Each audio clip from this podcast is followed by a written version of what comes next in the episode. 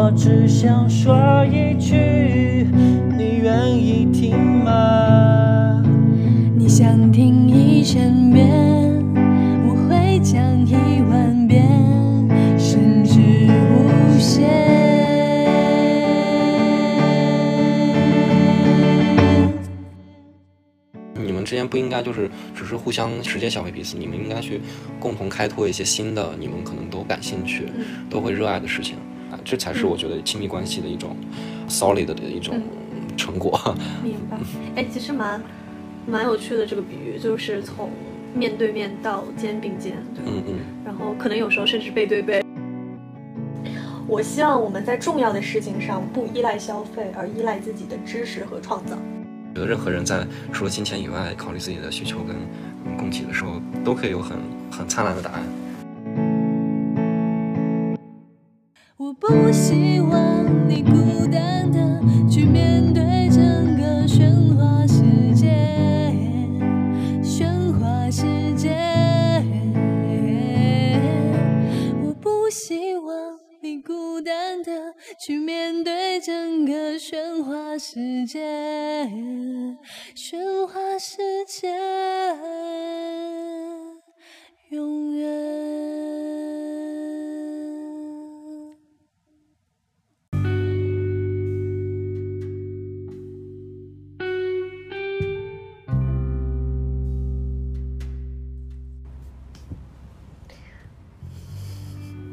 好激动。嗯，时隔两个月之后又开始了一个新的系列，希望我们可以坚持下去。这个系列怎么讲呢？就是它的起因是我们两个人一起听了一期播客，然后这期播客来自迟早更新，任宁和 Real 主持的，然后他们的嘉宾是一个叫 Sam 的男生，他是一个很普通的程序员。这个播客主要讲的就是他在家里教育他的两个孩子的一个所谓 homeschooling 的实践。我们听完都觉得非常的 refreshing，原因是他提供了一个在现实生活当中一个不 privileged 的人，哎，我怎么说这么多英文？一个非常普通的中产阶级的呃家庭是怎么样选择了一条。就是运用自己的智慧来完成这个家庭中很重要的一件事情——教育的这么一个实践，嗯，就会让我觉得，好像对于比较绝望的成熟的教育体系，有了一个可能的出口吧。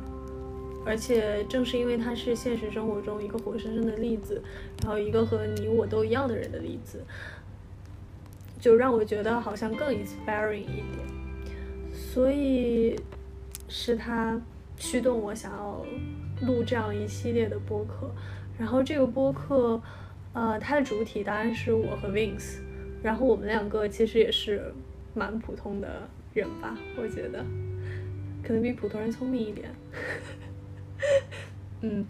，anyway，就是想通过我们自己的一些思考，以及更重要的是，我们作为比较普通的人，在目前的体制的环境下，我我们自己的智慧能想到的一些实践，一些可以打破目前社会的定势，或者一些我们觉得不好的东西的实践，然后通过播客把这些记录下来。嗯，目的呢是希望可以先启发到我们自己身边的一些朋友们吧。嗯，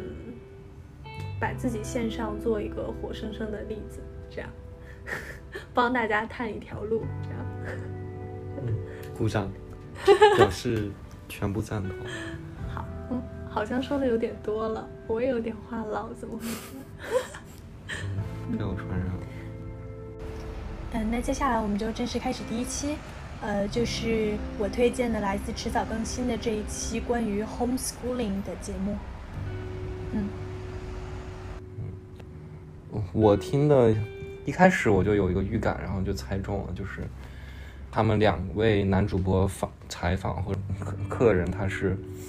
他是一个基督教徒，为什么呢？就是我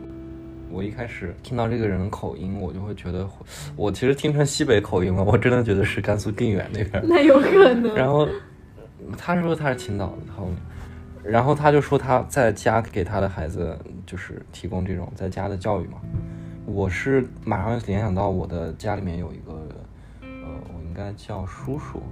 嗯，他之前的工作就是建筑设设计师，就是有一个正当工作的，然后也在那种就国企的所里，就是朝九晚五的。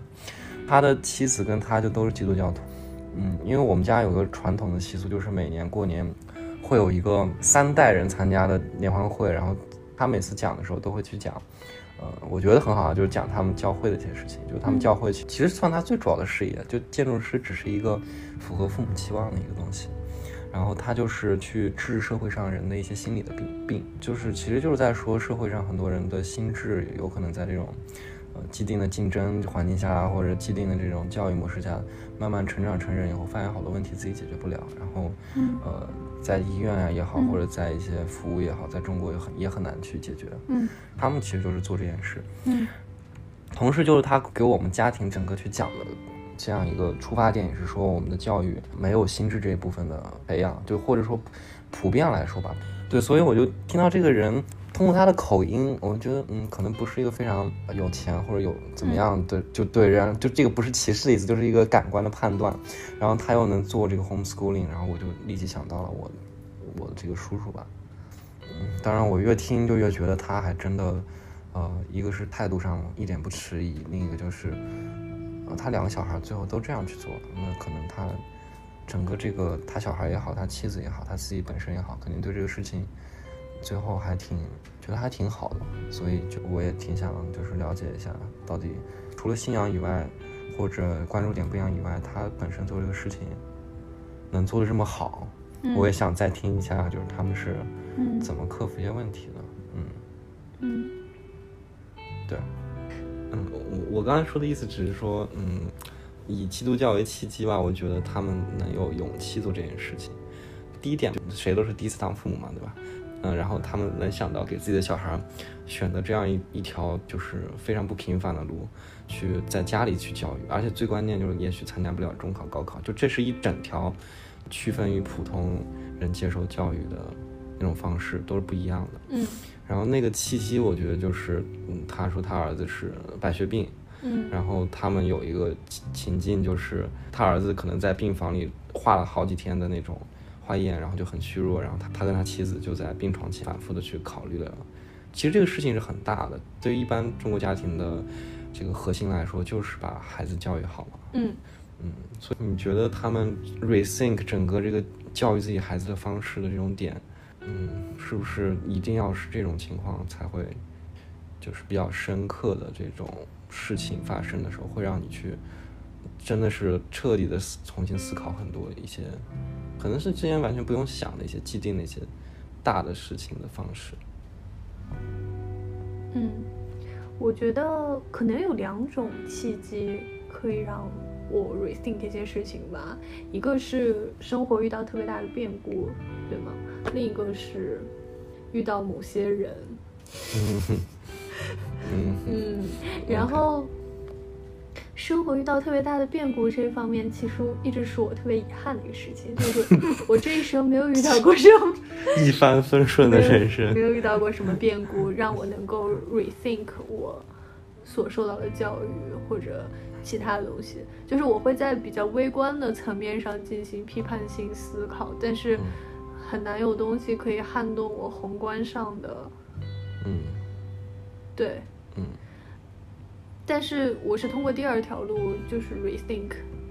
事情的。嗯嗯，第二条路就是，就是听了翻店以及认识了 Wins 两件事情叠加在一起。哦，可能再加上疫情吧，疫情嗯算是一个比较大的变故。非正常的一些对他们让我，对开始思考之前的生活方式和价值观有什么样的问题吧。嗯哼。嗯，对我，我其实挺同意的，就是，嗯，像人生变故，我们总不能去求一个多灾多难吧？就这个肯定大家嗯一帆风顺肯定是最好的。然后你自己的经验或者经历，人生毕竟长度、宽度、深度都是有限的嘛，所以你说第二点，我就很很赞同。对，就是，嗯 无论是你通过认识是就是真的人，活生生的同时代的、同城市的，也还是说你去看书，尤其是 嗯 Elsa 同学，就是看很多小说，这这是我这辈子可能都不太会习得的技能，就它就都是一种体力吧，我觉得都是会去窥探到一个新的可能。嗯，然后我在这边主要就讲的其实是一个观察点，就是你，嗯，因为有句话，反省是美德的开端，但我其实觉得反省是呃新的可能性的开端，就是我觉得。嗯，我们不能只是就是像那个自然选择一样，就是从错误中采取 rethink，我下次怎么做的更好，嗯，符合一些指标。我觉得，嗯，其实各种事情，尤其是在一个嗯很好的社会里，应该是有很多种方式和和和观念都是都是可以至少存在的吧。但是你如果仅仅从自己一个惯性的观察点去看自己，其实很难去看到一些别的可能性。从我的理解来看，他们的 rethink 就是反省的契机，也许是他孩子，也许已经不是跟其他孩子一样，也许可能寿命很短啊，或怎么样。我觉得可能他们，嗯，就想去多陪陪孩子，在家，毕竟 homeschooling 还是说可以跟孩子有更多时间培养感情嘛，可能是这样一些契机吧。但是，呃，我觉得整个他们背后的观察点的逻辑还是在于，他们对教育的，就是这个整个大的事情背后的一个诉求。他反复在说。教育就是两部分，一部分是知识，啊、一部分是心智。嗯，就心智，我甚至觉得这个智力主要也是可能情商啊，或者说一些心灵上、呃精神上的修炼。嗯，对，就对一些嗯可能很俗套的词的理解。嗯嗯，我我是觉得他们探讨这一些很基础的这种事情的背后，其实是嗯呃很多时候我们匮乏的，就是因为我们。接受的教育就是基础的事情，比如说对，就比如说教育本身，或者婚姻，或者呃，我们喜欢什么，呃，我觉得我们都有显而易见的一个一个一个原因，就是，嗯、教育就是为了找好工作，或者说为了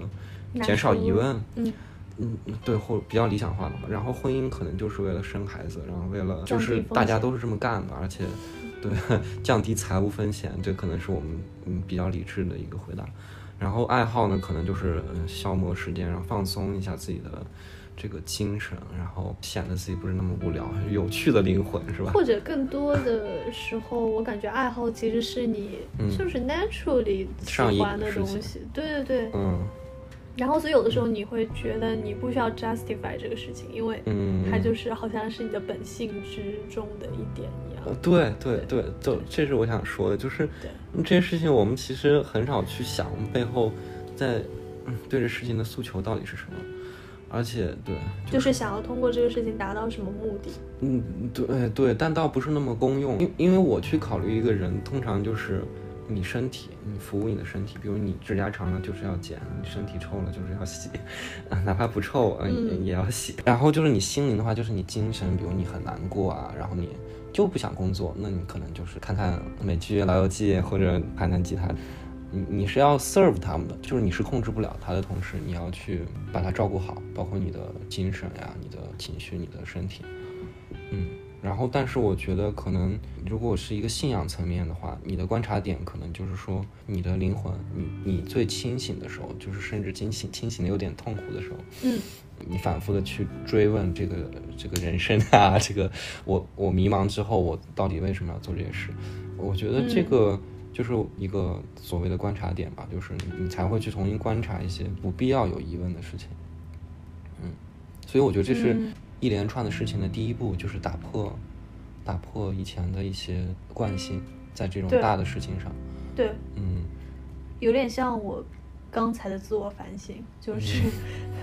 跳出在某一个范围内的最寻找最优，或者在某一个范围内的反省，走向一个更大的反省。嗯，那我有一个问题，或者说这其实是一个苦恼，就是有一句话叫。睡前想了千万条路，明天醒来还是走老路。就是你 rethink 了之后，你如何形成一个新的习惯，或者形成一种动力，或者一个支点，去按照这种新的逻辑啊，或者目标，去去做一件跟你以前的关系很抵触的事。嗯，你觉得会有什么样的一些事情能帮助你，防止明天早上走老路？嗯。我想想，嗯，或者你你可以先讲。我我我可以先讲，就是我是觉得他们这里最关键的是他们两个人，就是家庭，或者说你呃两亲亲密关系，呃，我觉得这个是挺关键的。尤其像我而言的话，啊，我首先对很多事情都信念崩塌过，就是我觉得任何事情都没有意义，而且这是写在圣经上的。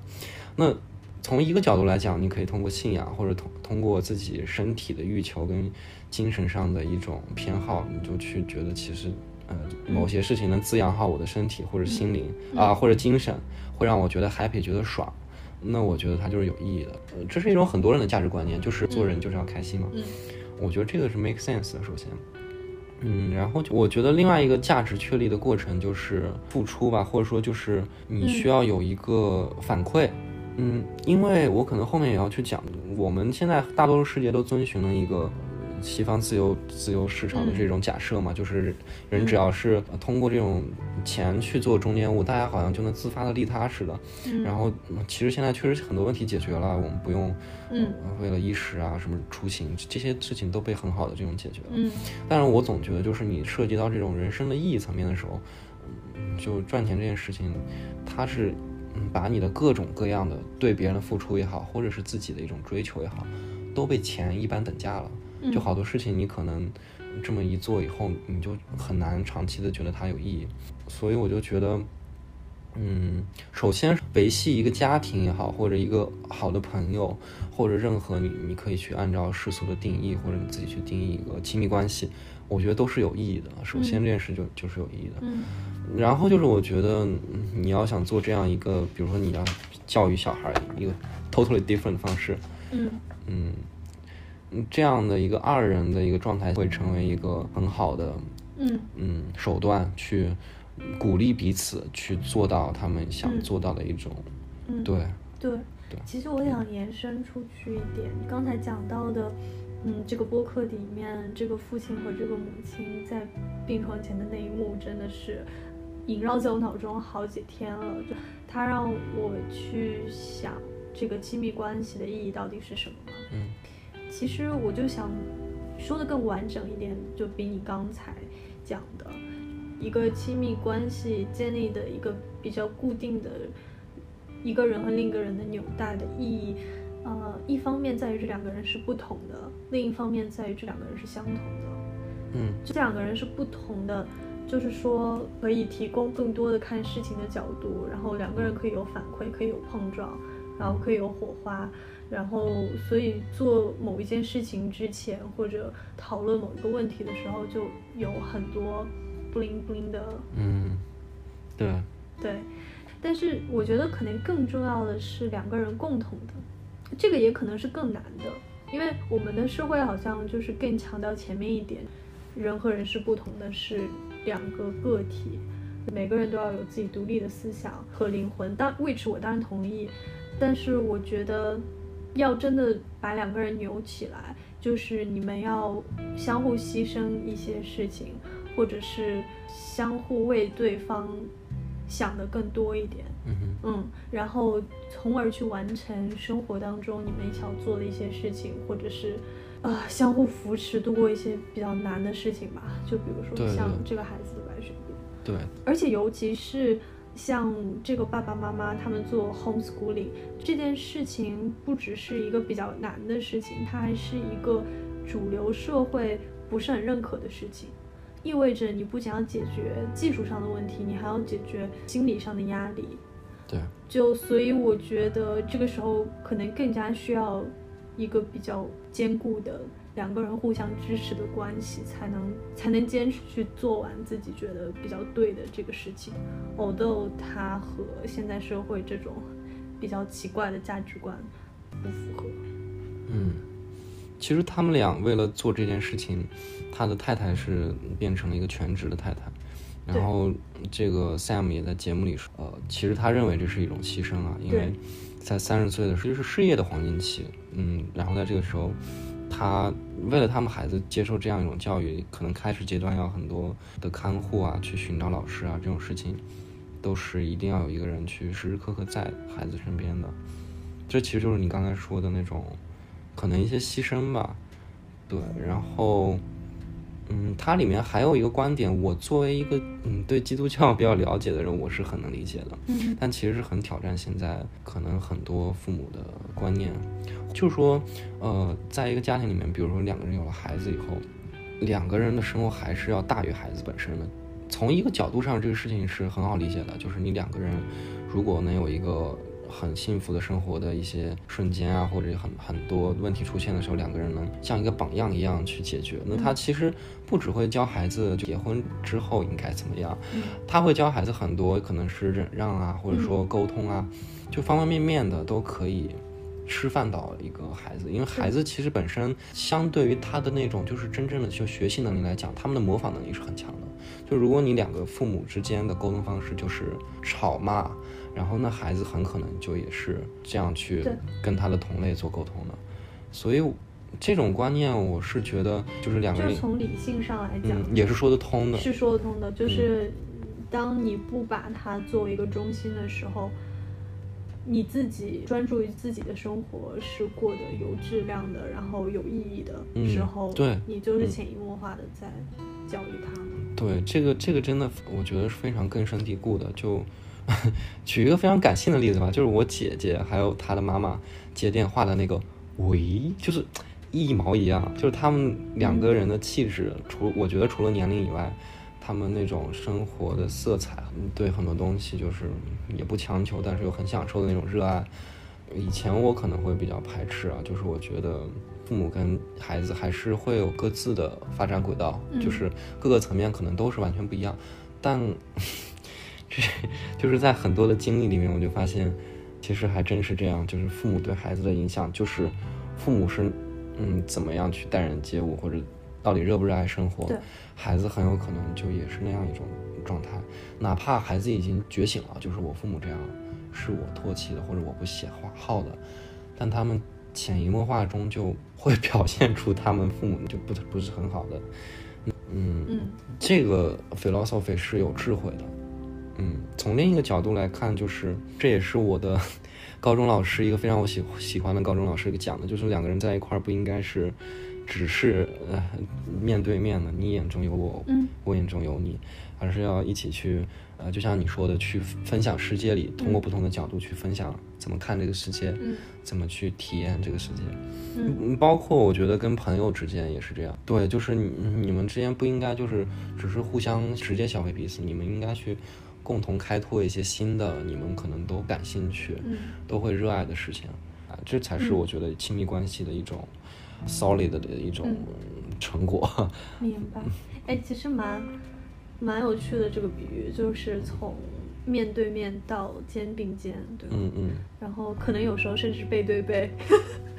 因为你们分别，分别要在不分别要同的在不同的地方面对对一些不同。对，我觉得他们俩就是背对背啊，就是一个程序员要可能九九六，另一个在家里边要这种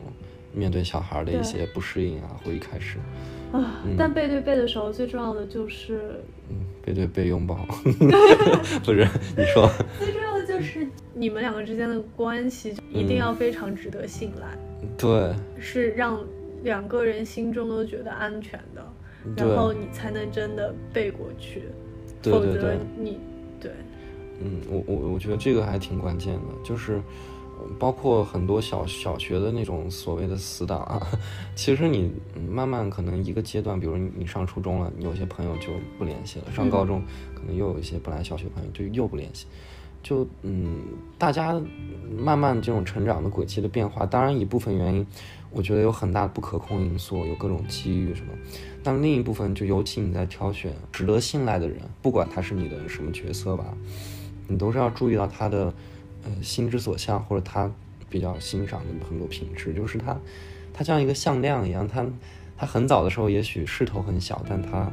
可能经过一些事情以后，你发现他每次都指向那个地方，那你可能才能慢慢的去信任哦。那在我不观察他的时候，他可能也是在往那个方向去前进，去进展。哇，虽然有点抽象，但是我 get 到。对，就是要嗯，所以我我我之前犯神经的时候发微博就说，就是就是就是你你要是爱一个人，如果你只是喜欢他的气息，喜欢嗯他你们在一起时的自己，这个就容易比较危险吧，或者说后期的维护成本风险比较高。你最好是爱上他的这个什么心之所向，就。哎，这这我要直接说出来，感觉有点肉麻，但是这这个意思，我觉得是是这样。嗯，对，就是我觉得我听这个节目最让我 mind blowing 的，还是说他们怎么去解释一些互相之间的牺牲，或者说旧问题的新的一些说法。我要补充，你说，就是你要你要及时的停止话痨的宣泄。嗯，好，我闭嘴，不要抗议了。对，当然，我觉得一方面就是你刚才讲被对方所吸引，所以可能自然而然的牢不可破的一个关系。但我觉得另一方面就是人的感情比较自然的连接，就当两个人在一起比较久了之后，好像自然的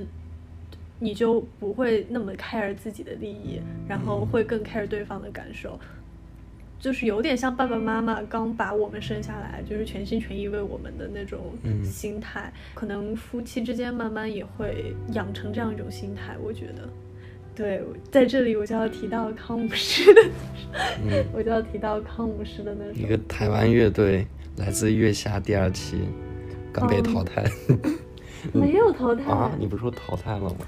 你说达文西有没有淘汰？我说，哦哦，OK，Go on，忽略我这个记忆黑洞。嗯 对，就你慢慢就会形成一种感情，就是你不希望对方受伤，你希望自己能够为对方承担更多的这种感情，在歌里就是不希望你孤单的面对这个喧哗世界。嗯对，对我觉得这是感情层面的。嗯嗯，另外一个能够更好的表达这种感情层面的连接的是婚姻故事吧，因为我觉得它里面哦的两个人，他们的心之所向是已经不一样了的。嗯嗯，然后这个男生可能没有办法理解女生理想的那种生活，然后嗯。女生也没有办法接受男生的，但他们两个之间的情感的连接还是非常强，就是在不管在他们吵架的一幕里面，还是在那个女生帮他剪头发嗯对，里面，这种感情，我觉得是另一个很重要的维系呃两个人的关系的东西。然后它同时，它可以是很日常、很柴米油盐，或者不是那么起眼，不是那么高大上的，但它就是已经存在在你的心里的一种利他。对，嗯，其实其实这样是很舒服的，就是你对，你终于可以不计较这个事情的风险跟得失了。对，嗯，对我我总结下这个 section 嘛，因为我觉得就是，嗯，我们刚广打破，我觉得呃其实很多摇滚歌曲或者一些啊、心灵鸡汤，其实都在打破一些东西，或者我们自己有时候也叛逆啊，或者怎么样。嗯，但是我觉得真正能够呃帮助你去建立的话，啊、我觉得一般来讲，可能有一两个人那种亲密的兄弟哥们儿、闺蜜也好，或者呃男女朋友也好，甚至是也许能跟你的父母成为一种真的超级信赖的关系的话，你就可以新建。嗯，我指的新建就是真正着手于去做这个改变，或者自己相信这样做是有意义的、有有益处的。哦，然后我想总结你刚刚说的，就是两个人要不相同，然后又要相通。我觉得就是彼此之间的那种共情能力啊、利他能力跟那种沟通的意愿都是很高的。嗯，但对，所以这这样才能享受到，才可以一起享受跟忍受嘛。嗯、然后。对对，不是是忍受世界嘛？你发出了好小气的魔性笑容，敬请期待未来更多的那个银呃银铃和杠铃般的笑声。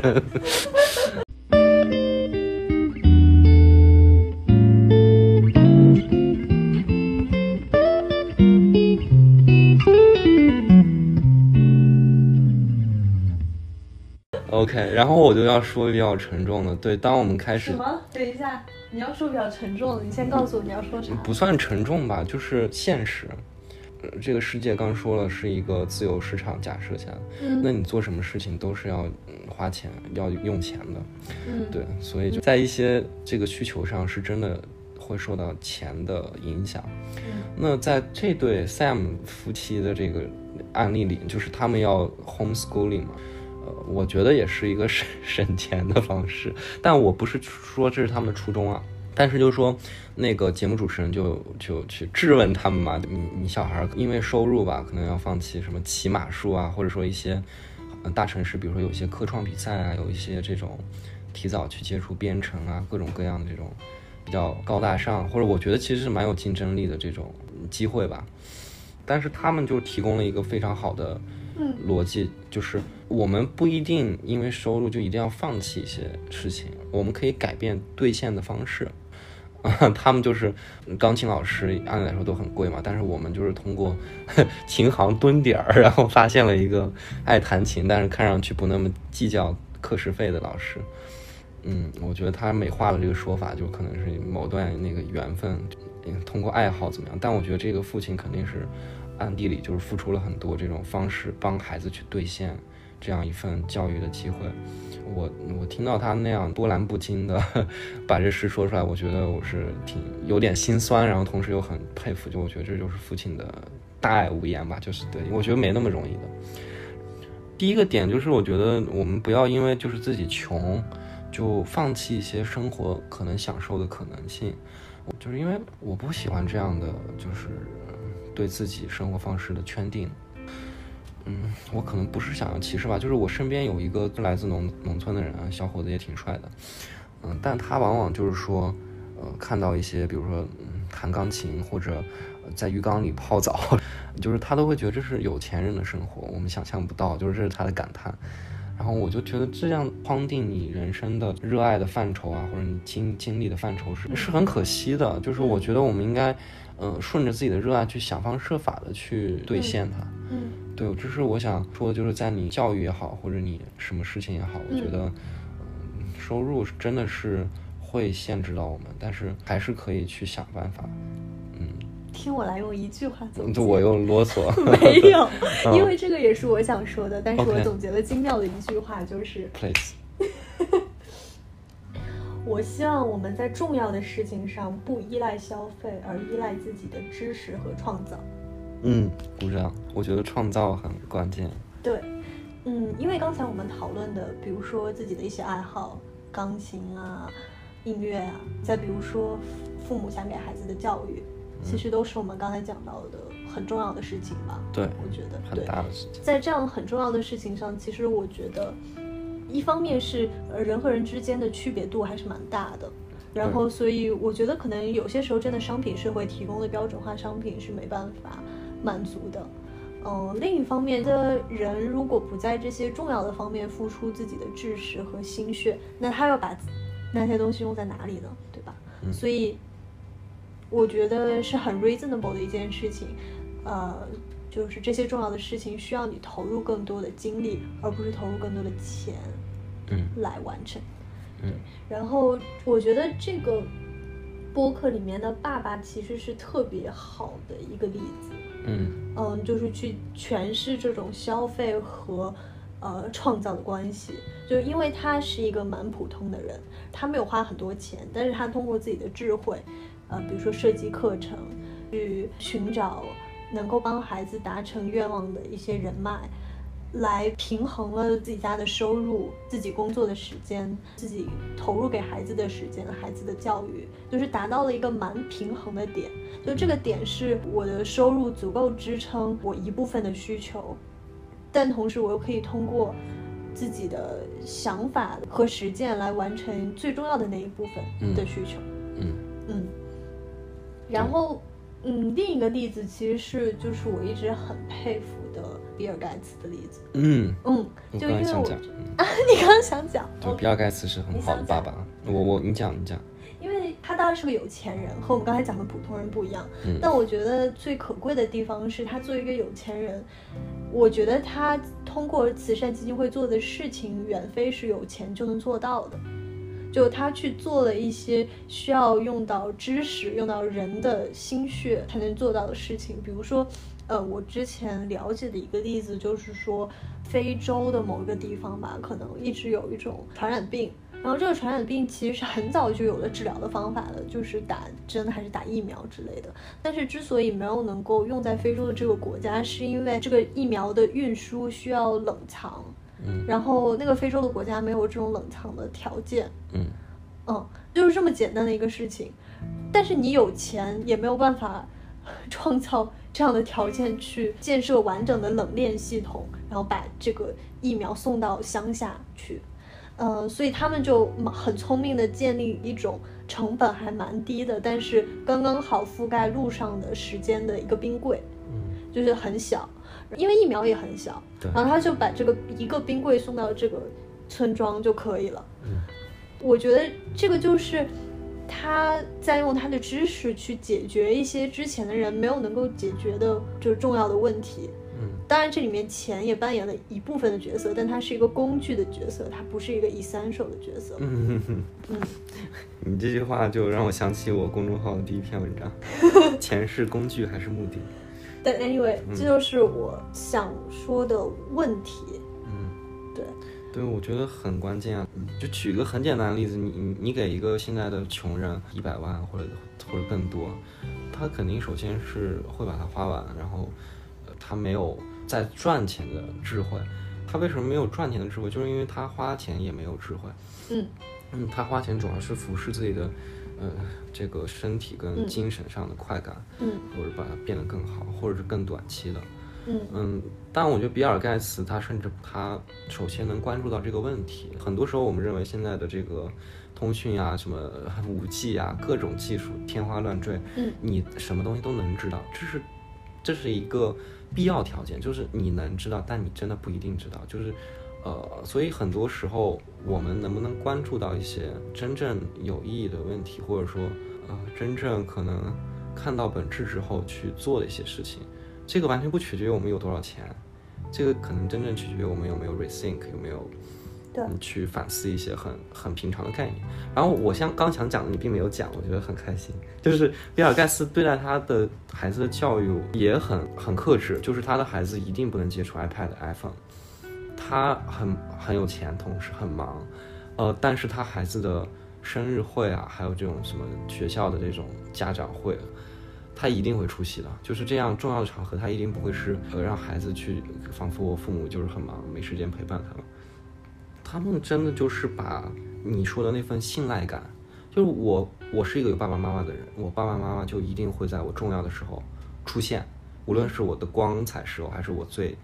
呃可能最失败的时候，我爸爸妈妈都会出现，这就是一份最重要的事情。呃，我觉得真正的富人他能知道这种呃这种事情是最重要的。那么当一个人从小被这样的环境培养的时候，他就有一份安全感，然后他才能去为别人考虑，他也会更长期的、更不骄不躁的去呃对待自己身边每一个重要的人或者自己的事业。可能又讲回去了吧，就是我觉得。嗯，真正有钱的人，或者说我觉得很有能力的人，他都是嗯，知道一些最平常的事情背后最重要的点是在哪里的。嗯，我我有一个质疑，就就是我在想，嗯，就拿比尔盖茨为例吧，嗯，那你说他觉得重要的事情，就到底是他和孩子和家庭的关系，还是他的微软？就比如说，对啊，因为从我看来，我好像觉得两个事情都蛮重要的，因为好像微软也是创造了一个提升大家生产力很多的一个工具嘛。嗯。当然，你的家庭也就会很重要。但如果这两个东西发生冲突，就是你还是必须要排一个重要性排序的话，就这个时候怎么办呢？可能很有很多人的选择就会是放弃家庭的这一边，去做事业的这一边，对吧？然后他就会失去了就是亲密关系或者一个稳固的。嗯，小单位去支撑他。嗯嗯哦啊，是我刚才其实说的那一点是说在单个的事情，呃，比如说事业的背后或者家庭的背后，你到底是出于什么事情在做它？然后当他们俩冲突的时候，我觉得，嗯，其实我的问题说的更清楚一点，就是，呃，现在有很多人质疑嘛，觉得亲密关系或者家庭，嗯，不是一个必要的东西。嗯，我理解。对。然后我就想说，哦，那他真的不是必要的吗？就比如说你是一个事业上很有追求的人，可能就够了。嗯，我我自己经历过这样的迷思，而且我以前是执迷不悟的，觉得，呃，我我指的事业不是说真的要达到什么 fame 什么什么样的资产，就是估值，我指的可能就是说做成一件事情。嗯嗯，然后我以前是觉得这个是最重要的。但是可能就是我来香港这几年，让让我觉得，嗯，其实这个事情真的不是说不是最重要的，就是当他跟一些有更重要的事情冲突，比如说亲密关系，或者说一个懂得你的人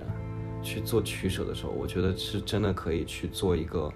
更重要的事情的的优先级应该排在事业前面，因为我觉得这样的一份关系很可能是一辈子的。而且它给你带来的愉悦是多层面的，比如说，当你身体上出问题的时候，你可以把这样的人设为紧急联系人，他们会放下手中的工作来 来救你，不会说我现在在开会，你先死一会儿，然后我一会儿再过来，你先答应一会儿，就是你垂死一会儿，不会的。然后，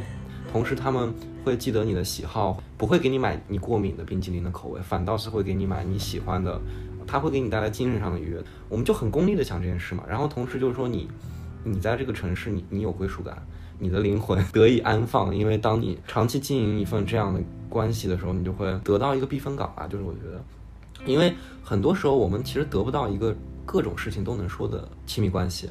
就就像我跟我父母，我认为是可能大家很多人，呃，熟悉我跟我父母人，可能觉得我们就是无话不说，无话不谈。但其实很多时候，可能一方面是我的整个范围在扩展，我发现很多事情真的父母接受不了，不能不能谈。另一方面，我父母可能也是在接受信息的程度在减少，或者说到到那个年龄，他可能就是那样，就是慢慢很多东西就是固化了。无论他是向哪个维度有偏，他都要固化下来。嗯，所以我就是觉得，你需要多去经营几段这种东西，永远是不嫌多的。嗯，我觉得在某些 topic 上，你能有这样几个朋友直接去谈、去分担、去有互动，哦，我觉得这种感觉可能。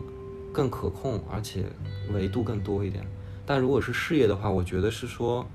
首先有很多机遇的问题，其次很多情况下是可以处理好他们之间的矛盾的。所以，就不是说你要二选一吧，我就是就是在讲这件事情。但真的要二选一的时候，可能有时候他们真的不是冲突的。比如说像雷军他，呃，去通过自己的一些能力的本身，吸引到了一些志同道合的人。然后跟这些人呢，就是又有很多不计得失的很多的一些薪酬也好，或者一些事情交给他们，嗯，然后反过来呢，他们又会，其实我就觉得他们也是一种某种亲密关系吧，就是在一开始的时候大家都不图什么，就是真的是不图小米能马上赚多少钱，然后大家马上拿钱走走人，可能就是想改变一个事情，就比如说中国山寨机的这样一个呃现状。嗯，这个里面有大智慧，然后我只是觉得从我近期的价值观念来讲，啊，真的是有比事业更重要的事情。我不知道你怎么觉得？这个问题我其实没有很 firm 的答案，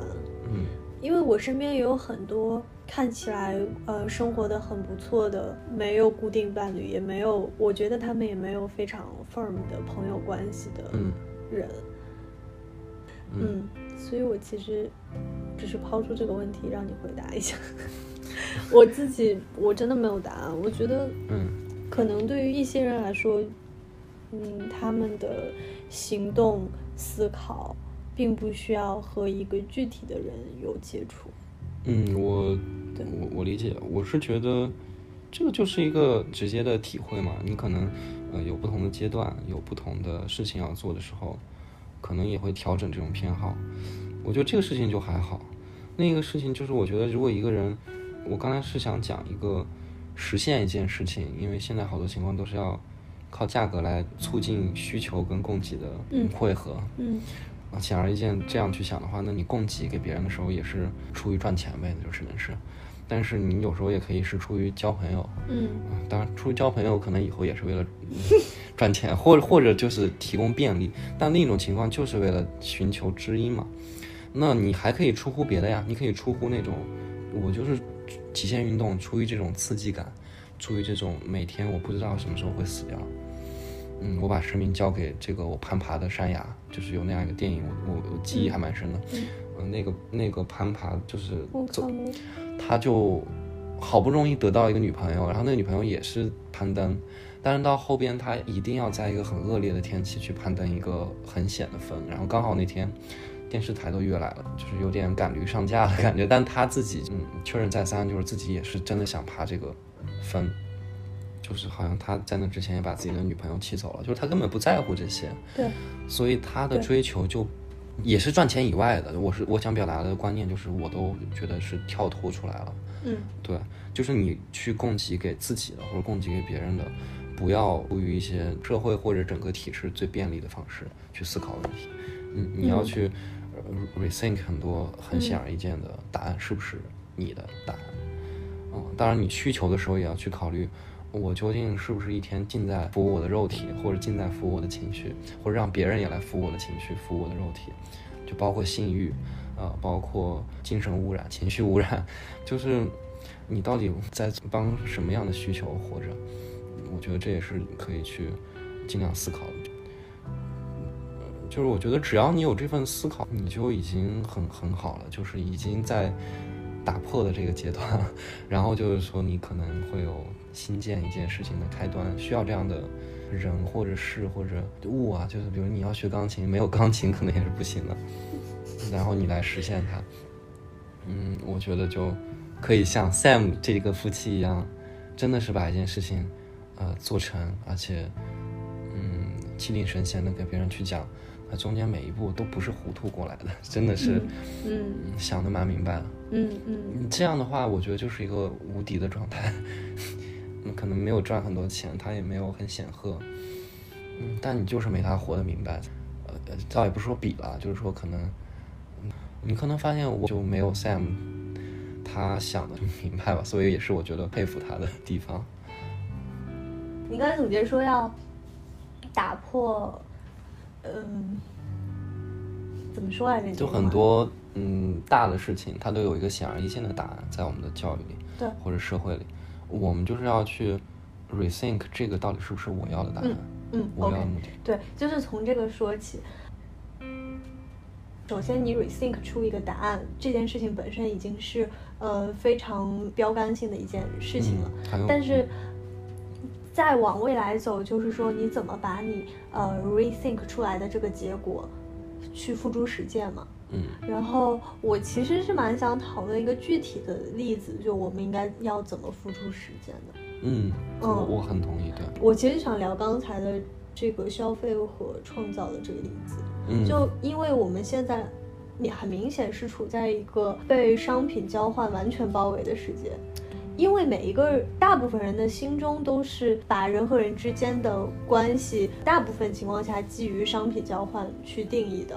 所以如何在这种环境下，你去做那个标新立异的人，去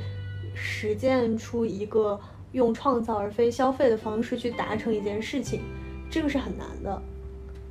所以，你有没有想过，具体我们应该怎么样？嗯不用消费的方式去达成我们的目的。嗯，我觉得嗯，不用消费方式，也许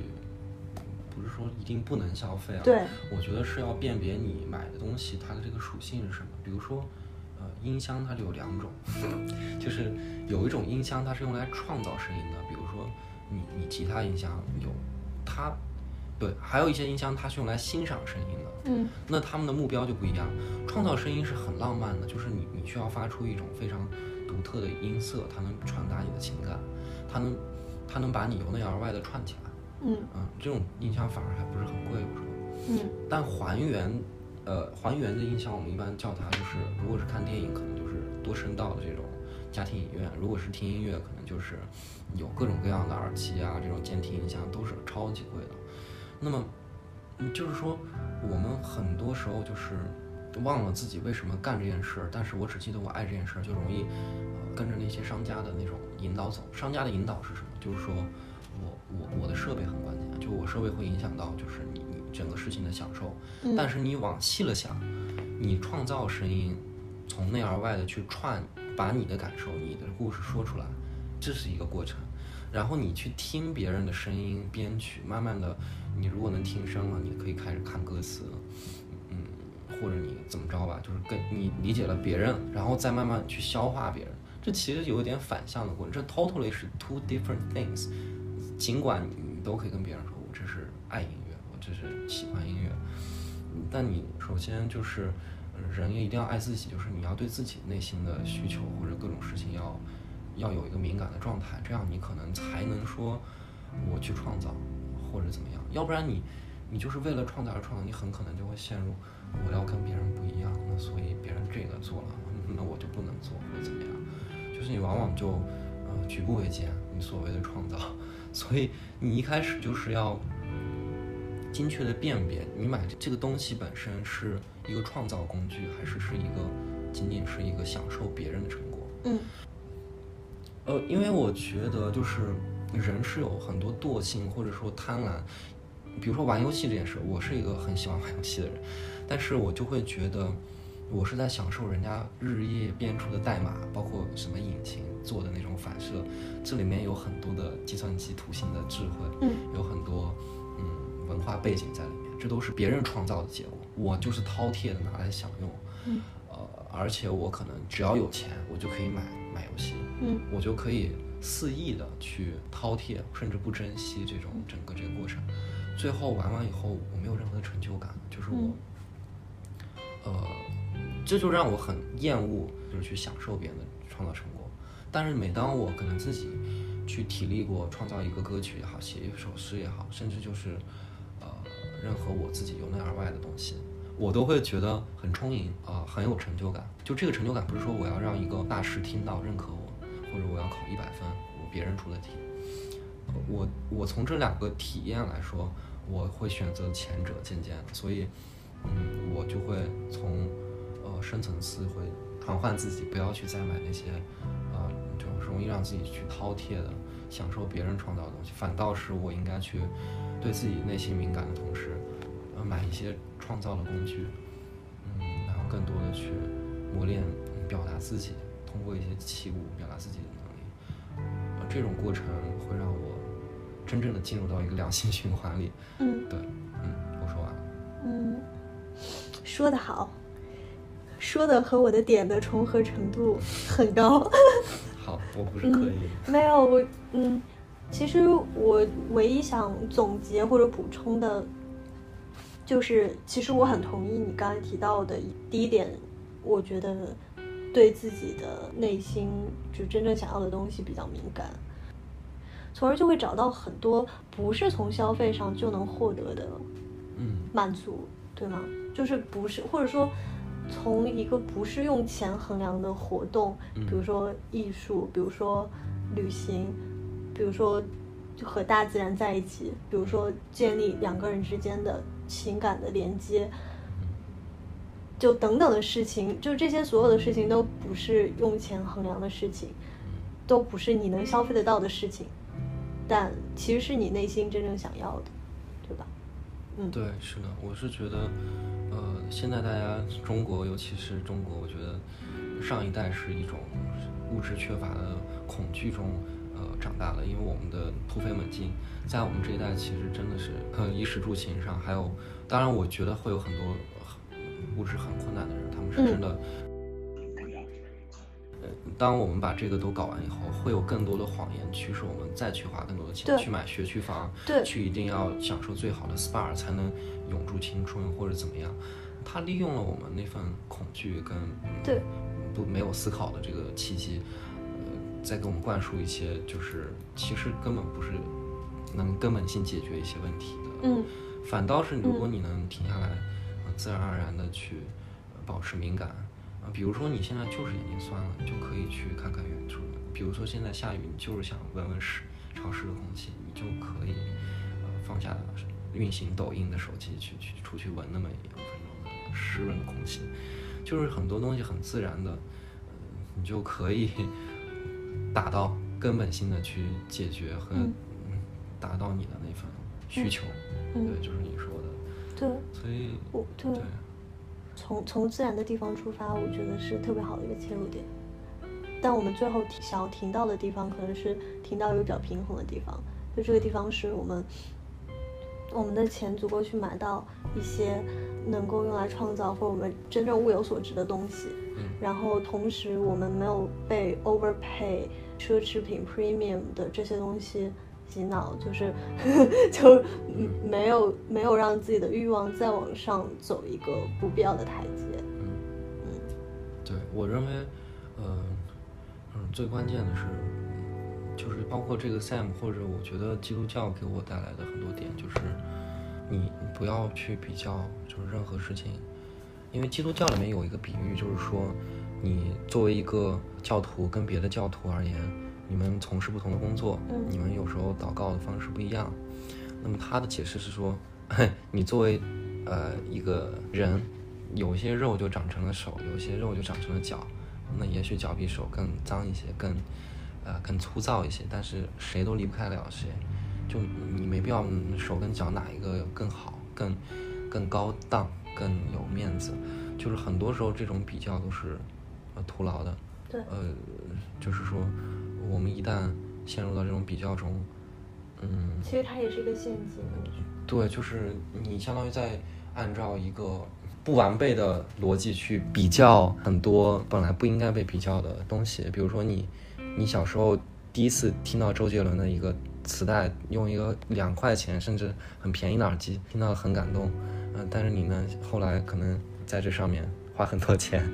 就听不到最初的那份感动了。就是因为你听音乐这件事情本身，跟设备关系就不大，所以就不能被很多东西误导，去把听音乐变成了呃设备的比较啊，或者是技巧的堆叠啊，或者是一些嗯，对，跟你或者跟这件事情本身最精妙的地方 相差甚远的地方，就不应该去逗留太久。嗯嗯。我还有一点想讲的，嗯，是我觉得可以帮助这个社会变得更少消费、更多，嗯，创造一点的方式，就是呃，重新建立人和人之间的互相的关爱或者互助，对，重新建立这样的氛围，嗯嗯，或者至少从我开始先去做一些。不用钱衡量的付出，或者不求回报的付出，比如说，嗯，去捐献一些东西，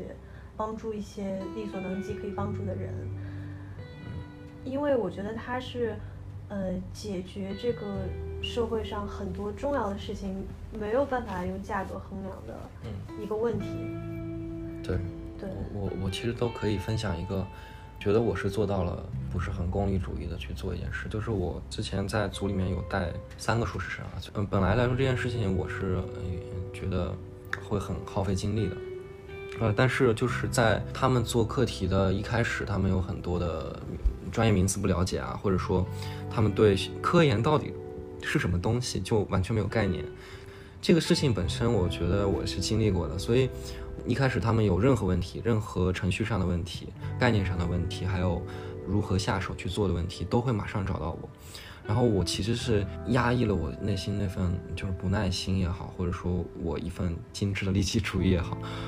哪怕是一个我也不懂的领域，我会去一个一个去查维基百科，去了解到那个名词的具体意思，给他们回非常长的邮件去去解决。他们的疑虑，并且确定他们已经对这种事情不再有陌生跟恐惧，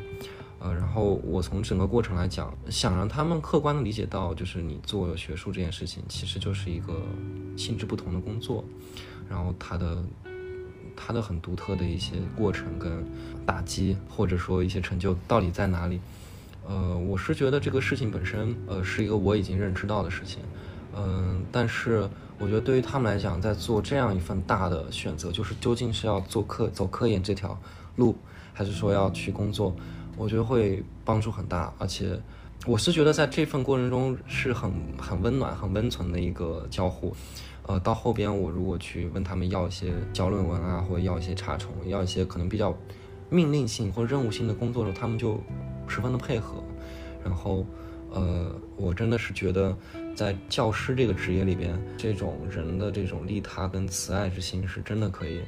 充分的释放的，但同时就是，嗯，真的是会，我觉得这是完全是度量在自己的一个过程。你真的是可以少去，呃，花时间，少去打几个字儿，然后呢，少去为他们的一些恐惧跟担忧去去上心，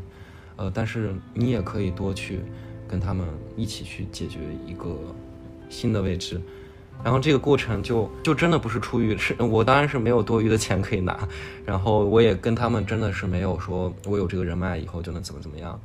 但是最终整个过程结束，就是因为他们可能上周才交论文，呃，至少我带的这三个学生，他们做的东西都是很 solid，然后而且呃至少是自圆其说的，对他们做的东西有一份全然确信的把握，我就觉得这个过程本身就非常的。优秀 就非常的有意义吧，嗯，是为数不多，嗯，有意义的事情。You are already a professor. No. Yes. Of course not. You have a soul of professor. 嗯。你应该我也可以，我我可以当那个乡村教师。也也许如果有天我有足够的钱，或者彻底没有钱的时候，所以我还是跟，所以我还是一个俗不可耐的人，还是跟钱有关系。嗯。But that's already very sweet. 嗯，对，因因为我之前有支教过，就那那种，嗯，他们对你的那种感觉就是，对，就是全然不同的。对，如果你觉得这样是一个收益的话，那那那那这个过程你也会觉得全然的就是有释放感，你这个人仿佛就是已经到位了，可以可以死去，也没有什么也没有什么没有尽的意义了。对对，但但我是觉得。嗯，这只是其中之一了。我觉得任何人在除了金钱以外，考虑自己的需求跟嗯供给的时候，都可以有很很灿烂的答案。嗯，暂停一下，暂停一下，继续吧，继续吧。啊，我已经说完了，就是，就我我觉得我已经说完了。啊，我也说完了。对啊太巧了，就是。就是我刚才已经在结尾了，你没有觉得吗？我啊，你已经在结尾了。对啊，就是我。Oh God！是啊。好的。我我们 不，但我们还没有说我们要怎么实践。哦。嗯，我是最近在刚过生日嘛，那各各个朋友们可能嗯会稍微发一点红包之类的，我就突然就多了一些闲钱嘛，然后我就天人交战过一阵，就是我我很想买一些可能想要的东西，想去。呃，比如说买买一些这种什么功能更高大上的音箱，就回归为什么前面也讲音箱的分类。我其实觉得听歌最关键的是说你听到它歌词里面或者背后，然后或者是听到一份律动，你生理的共鸣吧。但我觉得这个事情你你换一个音箱确实能改善，但是呢，它没有质的变化。而且就是我总觉得我这样是一种，overpay，嗯，嗯，因为我本身个人是一个很喜欢比较产品参数的人，呃，然后我就在 rethink，就是我兑现这份比较的成果，其实我最理想的状态是我直接去设计它。比如说，我觉得，呃，我小时候想做的一件事情是汽车外观设计师，因为我觉得那就像雕塑一样。而且就 rethink 之后，我发现我真正觉得最金贵的一个点在于，一个产品能实现。卓越功能的同时，会把外观或者整个构造设计的非常有美感，就是一方面能把材质的质感传达出来，另一方面能符合人的很多直觉吧。呃，然后我的 可能之前的惯性就是拥有它，最终我觉得最好最好去兑现它的方法应该是去去设计它，或者有这样的作品。如果能做到那一步，那在这个追求上就是死而无憾。但如果我一直停留在去拥有它，去拥有更好的它，嗯，那我觉得一方面没有达到最终诠释这个事情的地步，另一方面我可能会越来越穷，因为 因为我把我的钱买入了负债，是吧？买入了一些不能生钱的东西，就是嗯，所以从呃追求跟一份。理财的智慧上，我都觉得我应该停止这样的惯性，嗯，所以我就骗那个淘宝卖家说我拍错型号了，这个退款了，我马上再拍别的，嗯，还好我我我我没拍，他也没再问我，对，避免了一个尴尬的圆谎。但总之我就是觉得你要去真正做到，比如说你设计一个音箱或者去设计一个东西，很多时候你以一个精致的利己主义来看。我又不能拿它来赚钱，是吧？我我做这个事情，是不是除了我是傻屌以外，我就必须是一个就有这份闲心，或者说有这份勇气，我的一部分时间、一部分专注会分配给我最想做的事。这件事情可能不能给我赚钱，也不能帮我交友，也不能帮我把妹，不是？但是 但是呢，这件事情是真的是我最欣赏的一个点的一个更好的诠释，更好的一种体力，所以。啊，我我的 philosophy 就是，应该去有勇气把时间分配到，比如说我现在在录播客，然后我后天要开组会这样的事情上。嗯。因为我觉得，回过头来看这些事情是你，呃，可能不是复制出来的一个最好的证据。嗯，我说完了。我为什么要说这些东西？我不知道，所以我们下面要做什么实践？对。就我们接下来作为我们这期播客。我们思考这么多东西，课后作业，课后作业，对，就我们真的要做一件事情，嗯，然后我们觉得 topic 就是放在画画上面，因为我们最近刚刚，OK，我们最近刚刚消费了两个本和一些颜料，嗯，right，无论是名画也好，或者说一些人学画画的初衷也好，我觉得，呃，是有很多可能性可以去。作为主要的追求对象的，而不应该说画画是为了高考加分。我将来有可能可以考艺术生。呃，除了这个以外，是不是还有一些细碎的一些好的体验，或者说好的在画画里面，或者画作本身的价值？呃，再比如说李诞，他当时回答那个救猫还是救画的时候，就是，人们对那个画本身的那个价值的讨论，我觉得可能都在我们这个范畴内吧。嗯，对你一个画作本身存在它的意义，嗯，呃，你作为一个作者，它它的意义，你作为一个观者，它怎么样去重新 rethink？嗯，对，我觉得我们现在做这件事情，比起比如说我小学六年级刚学完那么久的画画，然后来做这件事情，容易一点。对，的区别在于，一方面我们心中对于那种规则的呃概念可能都比较淡了吧，就是。学校教育中的绘画的规则，然后另一方面是我们自己也变成更独立的人了吧，所以我们可以有自己思考的一个角度和想要表达一个角度，对。然后，但这些只是初步的想法，我感觉之后还是要从就是我们创作的过程当中再去总结一下嘛。现在我觉得，嗯，你现在我觉得也很难说出非常。对，因为 Elsa 她也有看一本书，里面全是我看不懂的话，就是还有还有一些似懂非懂的字，就是在这个层面上，我有点李厚成那种，就是我讨厌这种虚无缥缈的这种呃危险的这种叙事吧。呃，我不会说我不喜欢梵高或这种印象主义，我很喜欢，我超级喜欢。我不喜欢纯写实，但是我不喜欢的是那种过于简单。嗯，我不是说他们这样就不应该存在，我是觉得，呃，如果这些人他反倒是以这样为终点的话，我觉得就很很不好。就他自己也解释不清楚，然后他就追求那份缥缈感。嗯，这这这是我觉得要打屁股的。嗯。那不一定，我觉得你可能 OK，Let's talk next time。对，所以就是 talk next time，就是对，所以这是一个可能现在的一个嗯认知。OK，所以我们最后总结一下，我们开启这个系列的初衷就是我们可能被一些东西触动了，然后会产生一些新的思考。嗯，但是这些思考不是终点，我们希望在生活当中通过我们的实践去把这些思考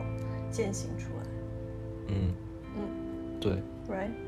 对，嗯，虽然我觉得画作这件事情可能有点无用之用吧，就啊，就是有点无用，嗯，但是我觉得就是对这些事情的，呃，真正理解其实是很关键的，就是我们不会盲目的追求某种阳春白雪或者高大上，对，嗯，就不会觉得我去星巴克就是为了装逼，我我觉得我觉得就对啊，就是你你不会被一些这种 icon 就这种符文化符号或者一些。嗯，对，仿佛就是上流人的什么什么样的高尔夫球杆什么的，你不会为这些事情折腰，或者说费尽心思，最后一场空。对，就是你看似很美好的事情，你你你你需要去再追问一下，你是不是真的能享受，或者怎么样的？嗯，尽管这个画作这件事情其实，呃，听上去有点装逼的嫌疑，有点无关痛痒，但我觉得，以它为一个例子，嗯，其实很多这样的事情。在追求或者唾弃的时候，都需要去有一个真正对于自己适适合的认知，嗯，而这个过程就是我们将要践行的。那上半部分就到这儿了。嗯，上半集结束，预知后事如何？不要来这个烂的结尾，关了。不好意思，我把这个节目的那个基调，好，由 Elsa 来结尾。我不结尾了，你知道吗？好，那我们下期再见。下期再见。